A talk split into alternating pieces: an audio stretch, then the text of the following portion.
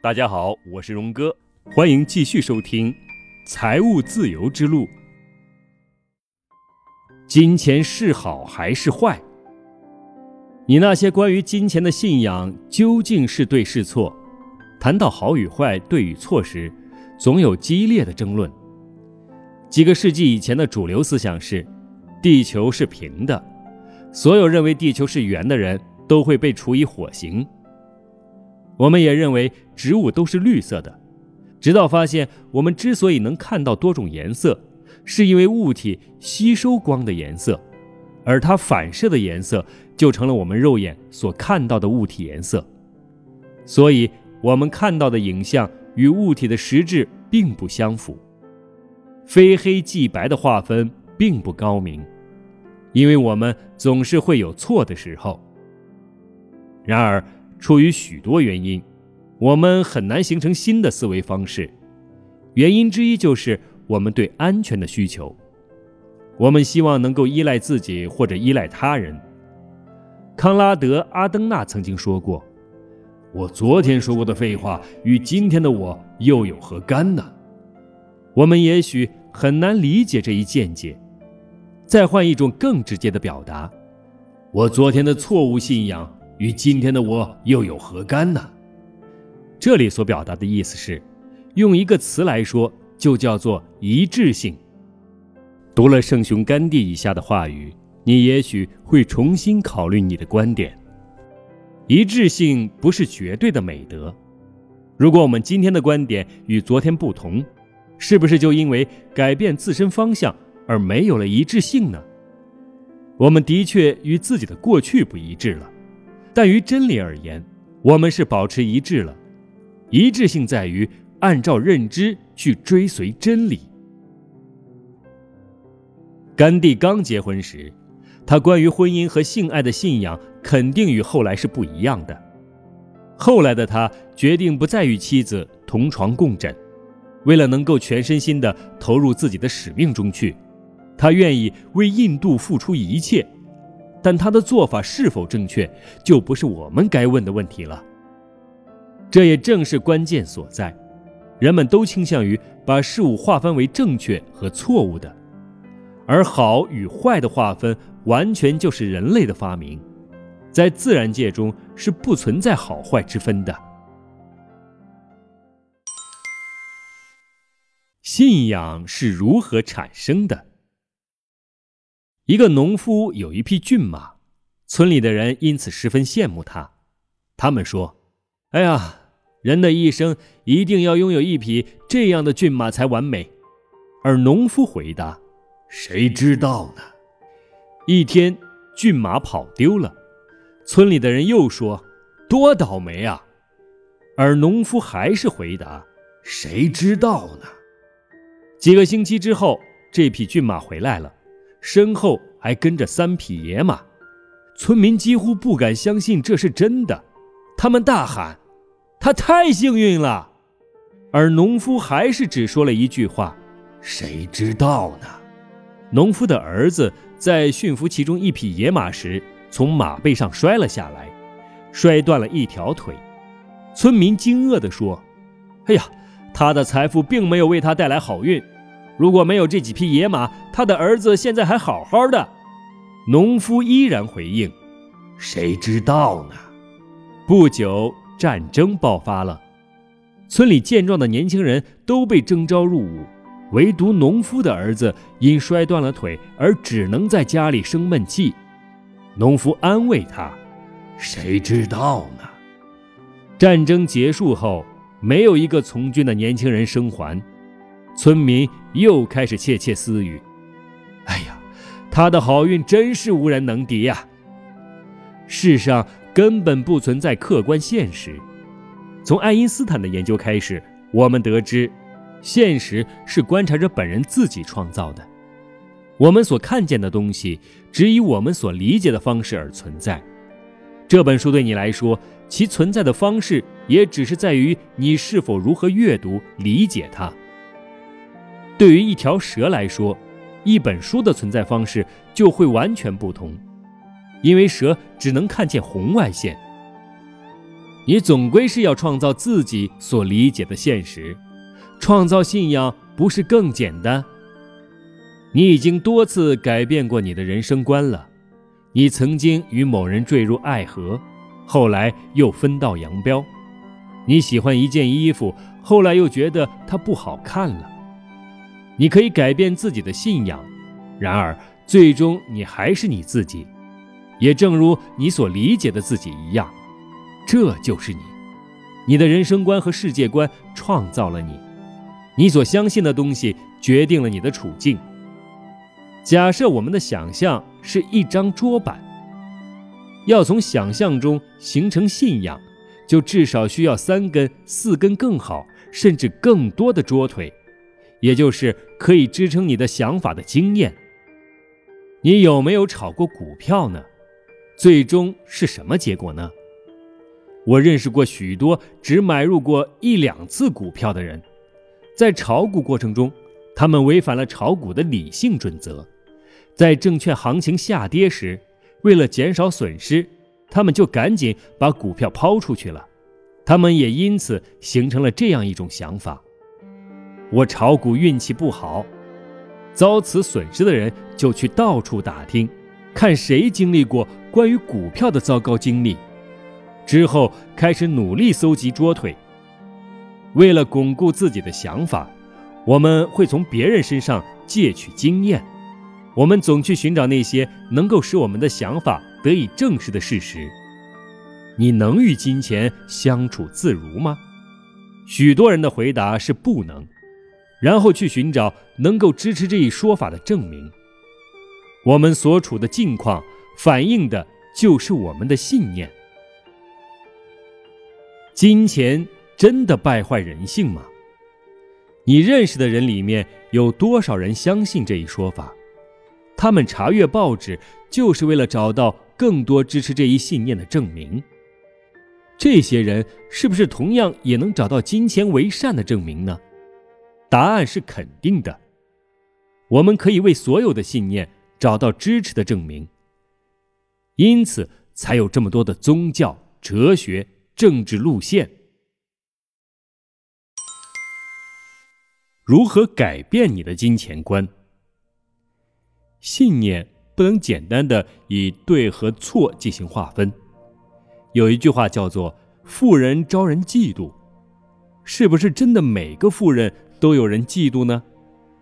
如果这句话属实，同样的，富人也会有许多崇拜者。问题不在于你的观点是对是错，仅仅在于你的观点在你通往目标的道路上是否对你有帮助。当然，首先你得清楚你的目标是什么。如果你还不清楚，那就详细的记录下你的目标。想一想，你想成为什么样的人？你想做什么？你想拥有什么？先从长远目标开始，以发挥长远目标对短期和中期目标的导向作用。内容可以涵盖生活的五个领域：健康、财务、关系、情感。和人生的意义。七年或七年以后，我想成为一个什么样的人？你会如何看待自己？你希望别人如何看待你？做什么？你的日常生活应该是什么样的？你想要做什么，或者你不想再做什么？拥有什么？你想拥有什么样的财富？朋友、健康和家庭。三年或三年以后，我想成为一个什么样的人？你会如何看待自己？你希望别人如何看待你？做什么？你的日常生活应该是什么样的？你想要做什么，或者你不想再做什么？拥有什么？你想拥有什么样的财富、朋友、健康和家庭？现在再看一看你勾选出的信念，哪些信念可以在你通往目标的道路上支持你，哪些会阻碍你？记住，你一直都在为自己的信念寻找支持的证据。你所看到的事实上，是你的信念引导你将精力集中在上面。你的世界也会因此变成你所想的那样。所以，你必须抛弃那些阻碍你的信念，因为他们会强迫你将精力集中在错误的事物上。请写下你想改变的信念，一二三四五。再想一想那张桌子的图片，一种信念的组成部分包含一个想法和许多支持这个想法的经验。要改变信念，你首先就必须折断桌腿，脱离所有的证明，孤立地观察这个想法，然后再考虑一下。这个想法对你来说是否具有意义？如果没有，你就要对这个想法表示质疑。我们再以“金钱败坏人性”这句话为例，下面有几个问题，能够使你对这个想法增加怀疑。来看一看一个我讲座里以前有过此想法的学生是怎么回答的吧。一，为什么这个信仰可能是错的？因为我认识几个非常富有的人，他们的品格特别高尚且正直。此外，我也认识一些穷人，他们就是无赖。很明显，品格并不会与金钱挂钩。圣经也将金钱写为好的事物。旧约全书中写到的所有英雄都是富有的。二，给我灌输这个思想的人富裕吗？不富裕，我也不想与任何有此想法的人互换人生。我不想拥有他们的工作、住所、汽车、朋友。我不想戴上他们的面具，也不想拥有他们那样的信念。他们都是可爱的人，但我不想成为他们那样的人。三，如果我不放弃这个信念，最终我会在财务上和情感上付出什么代价？如果不放弃这个概念，我就必须继续做我不喜欢的事情，我会因此遭受损失。贫穷更可能败坏人性，因为它使人麻木不仁。我将会失掉对自己的尊敬，过上一种低质量、没有激情的生活。我会唾弃自己。四，我的家庭以及我所爱的人会付出什么样的代价？我无法为他们提供。他们理应得到的生活，呃，不，更糟糕的是，我的言行会对他们产生消极影响。他们会因为我的坏榜样和建议往贫穷的方向发展。为了为自己的处境辩解，我会阻碍他们的发展。五，如果我现在改变这个信仰，我的生活会得到什么样的改善？我的感觉会是什么样的？我可以将自己的精力花在那些能够使我的生活更加充实和美好的事情上。我会寻找良机。我尊重自己，因为我真诚的对待自己。我可以致力于如何改善自己的品格和财务状况。我拥有的财富越多，我的品格就会越高尚。我感觉自己自由无束缚。那么，现在就请选出你想改变的第一个信仰吧。然后回答一遍以下的问题：一、为什么这个信仰可能是错的？二、给我灌输这个思想的人富裕吗？三、如果我不放弃这个信仰，最终我会在财务和情感上付出什么代价？四、我的家庭以及我所爱的人会付出什么样的代价？五。如果我现在改变这个信仰，我的生活会得到什么样的改善？我的感觉会是什么样的？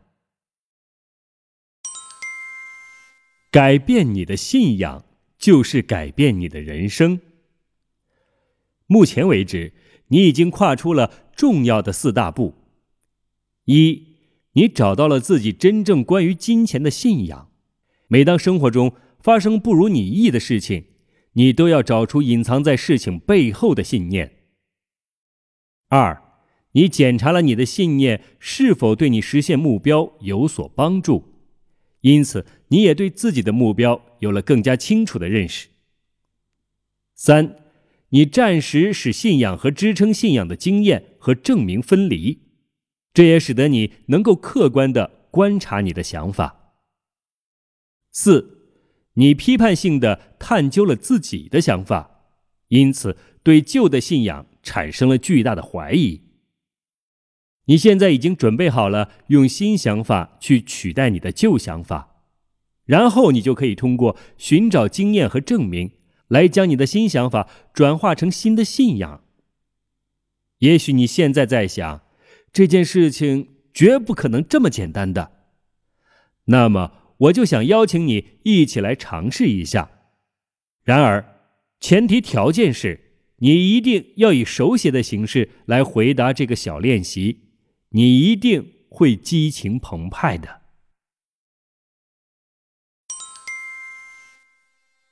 用新的想法取代旧的想法，去寻找一个对于你实现目标更有帮助的新想法吧。一个能够给你力量，让你将精力放在重要事物上的想法，然后去寻找能够支持这一想法变成信念的证明和经验。正如一张桌子需要至少三至四根桌腿才能站稳一样，你至少也需要同样多的能够支撑你的想法的经验。你完全可以借用他人生活中的证明和经验来支持你的想法。那么，扔掉“金钱败坏人性”这个旧想法，树立诸如“我可以用金钱做许多好事，事情好坏不在于钱”。而在于我的新信仰，开始寻找能够支撑此信仰的证明。来看一看参加讲座的学员都写下了些什么内容。一，一次偶然的机会，我结识了卡尔海因兹伯姆，他借助自己的金钱和知名度去帮助东非人民，金钱帮助他做了更多的好事。二，我的上一任老板非常富有。他在自己的公司里建立了一个残疾人部门，我经常为他的人格魅力所折服，因为金钱，他有了许多具有意义的帮助别人的机会。三，金钱展示出他的性格，也给予我们更多的机会，可以用金钱做更多的好事，或者做更多的坏事，这都取决于我们自己。我也相信我自己。因此，金钱在我身上起到了很好的作用。我现在在委内瑞拉已经有了两个教子了。四，我非常佩服约翰·邓普顿爵士，他是一位百万富翁，但在为人处事方面仍然保持谦虚朴实的态度。他拥有十八家基金会，全都由他出资和管理。他将公司的领导权也移交了出去。为了能够全身心的投入基金会中去，那么现在拿出你的旧信仰，将其转化为新的信仰。能量贴士：要实现财务目标，你就要改变自己的信仰。记住，你的生活就是你信仰的体现。找出哪些信仰是负有责任的。将想法和支撑想法的证明分离，用对你实现目标更有帮助的新想法去替代你的旧想法。通过寻找证明支持新想法的方式，来将你的新想法转变成信仰。如果你改变自己的信仰，你就会做一些较之前不同的事情，会形成新的习惯，你的生活也会随之而改变。通过神经系统的冲动来加深你的新信仰吧。换句话说，现在就去采取第一步行动吧。你现在已经为自己取得财务上的成功奠定了有力的基础。要实现自己的财务目标，你需要三种信仰：一，我的处境自身必须改变；二。我必须改变我的处境。三，我可以改变我的处境。每当一个人想行之有效地改善自己的处境，他就会产生这样一种感觉：我必须这样做。他知道，只有他自己是负有责任的，他也拥有足够的自信，他相信自己能够实现这些必要的改变。拿破仑·希尔曾经写过一本关于成功的最著名的书籍《思考致富》，他的继母在他的成功之路上如此鼓励他：“这个被我们称之为家的小屋，对我们来说是耻辱。”对孩子们来说，是他们成长的阻碍。我们一家人都身体健康，我们毫无理由去接受贫困。我们知道，贫困是懒惰和冷漠造成的。如果我们作为父母停滞不前，接受生活现状，那么我们的孩子就会在这种生活环境中成长，他们也会像我们一样接受现状。我不喜欢贫困。我从来没有把贫困看作是我的命运，我现在也不会这样做。目前我还不知道我们走出贫困、踏入自由之路的第一步是什么样的，但是我知道我们一定能解放自己。同样的，我也知道我们需要付出时间，也需要牺牲一些东西。我希望为孩子们取得优越的教育条件，更多的是。我想让孩子们充满战胜贫困的雄心壮志。在你接受过贫困一次之后，贫困就会变成一种难以治愈的慢性疾病。生来贫穷并不可耻，然而将这种出身看作不可改变就是可耻的。我们生活在全世界最富有、最发达的其中一个国家里，在这里，机遇在向每一个人挥手示意。每个人都努力识别并抓住机会，而我们家庭的情况就是，如果没有机会向我们挥手示意，那么我们就自己创造机会来摆脱现在的生活。贫困就像一个缓缓发生的身体瘫痪，它会逐渐地摧毁一个人对自由的渴望，夺走一个人对于生命美好事物的希望，削弱一个人的积极性。此外，它还使人们不得不忍受大量的恐惧，包括对疾病、批评和自身疼痛的恐惧。我们的孩子还太小，还识别不出那些因为将贫困看作命运而产生的危险。但是我会教会他们识别这些危险，我也会教会他们发展出一种富裕意识，教会他们期待富裕，准备好为富裕付出代价。再考虑一下，你的处境必须改变吗？如果是的话，那么你就必须去改变它，你也能够改变它。你是否必须去做某件事情，这取决于你的信仰。在这里，你也可以对你的软件进行改编程序。杠杆作用，想把某件事物变成必需品，我们就需要应用杠杆作用。这就意味着我们要像使用杠杆那样施压。杠杆作用往往产生于：如果你不去做某件事，你就会感受到巨大的痛苦；但是如果你做了，你就会感到极大的快乐。你可以按照以下的方法来制造杠杆：将痛苦和你无法改变自身财务状况的事实联系在一起，在下面横线处写下所有你必须放弃的东西。如果在你的一生中，你从来都不曾获得过财务安全或是经济自由，那么你会错过些什么？这会对你的关系、健康、压力、自尊、对自由的需求产生什么样的影响？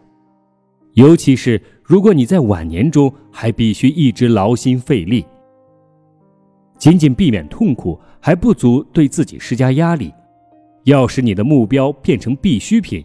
你同时需要痛苦和快乐，没能实现目标的痛苦和成功实现目标的快乐。在下面横线上写下你如果财务自由，无需在工作时，所有你能做到的事情。你可以花大把的时间在感兴趣的事情和能帮助他人的事情上。这会对你的人生乐趣、自尊和人际关系产生什么样的影响？你会有多少空闲时间？你会有多少快乐？这会对你的健康和人生意义产生什么样的影响？这会如何丰富你和你周围人的生活？要使你的愿望变成绝对必需品，你的需求便是绝佳的理由。你为什么想要做、必须做某件事的理由？在需要做出决定的场合下，你应该经常使用“为什么”而不是“怎么做”来自我叩问。每一个达成过远大目标的人，都是将百分之九十的精力放在“为什么”上，只将百分之十的精力放在“怎么做”上。而大多数人都将百分之九十的精力放在了怎么做上，只将百分之十的精力放在为什么上，因此他们无法实现自己的目标。这一章的内容你已经基本读完了，现在我要祝贺你，虽然这花费了你一些精力，但是你已经奠定了积累财富的基石，你现在也清楚的知道自己想要的是什么了。或许大多数人视作奇迹的东西，你在七年内就能实现，因为你已经将它掌握在手中，你拥有掌控未来的权利。要变得富裕，哪些因素是必须的？对此，你也有了清晰的认识了。你已经跨出了第一步，并且已经确立了自己的金钱观。必要时，你可以改变信仰，使新的信仰在你通往目标的道路上。助你一臂之力。本章要点：一个人当前所处的境况，正是他个人信念的反应。其实，你今天拥有的东西，正是你认为正确的、对你有好处的东西。对于获得财富的最好的准备，就是学习如何在有钱的情况下感觉舒适自在。大多数人对财务富足持有的消极情感，比对财务自由持有的积极情感还要强烈。财务状况和你对金钱的所见所闻，对你的影响程度是一样的。如果你想行之有效的改善自身财务状况，你就必须改变你的消极态度。想要变得富有而又不去认识或者改变自己的信仰。是徒劳的。他人提出的建议不仅仅向你指明了一条道路，也为你划定了极限。建议者常常将对自身处境的辩解伪装成对你的建议。不要在身边寻找建议，而应该在最适合的地方寻找建议。发展出能够帮助你获得你想要的东西的信仰是十分重要的。你能在三十分钟之内改变任何一种信仰。我们每一个人在过去都曾经改变过自己的观点或是想法，这些在当时无意识的偶然发生的改变，现在你同样可以有意识的去做到。评判信念的重要标准是，这种想法在你通往目标的道路上是否对你有帮助。每当生活中发生不如你意的事情，你都要找出隐藏在事情背后的信念。要实现自己的财务目标，你需要三种信仰：一，我的处境自身必须改变；二，我必须改变我的处境；三，我可以改变我的处境。想把某件事情变成必需品，我们就需要使用杠杆。杠杆由避免痛苦和体验快乐两部分组成。你可以制造杠杆，无法实现目标时的痛苦，实现了目标就快乐。每一个达成过远大目标的人，都是将百分之九十的精力放在为什么上，只将百分之十的精力放在怎么做上。本章节的内容就讲到这里。下一章我们将进入实用指南，第一个一百万欧元，欢迎大家继续关注。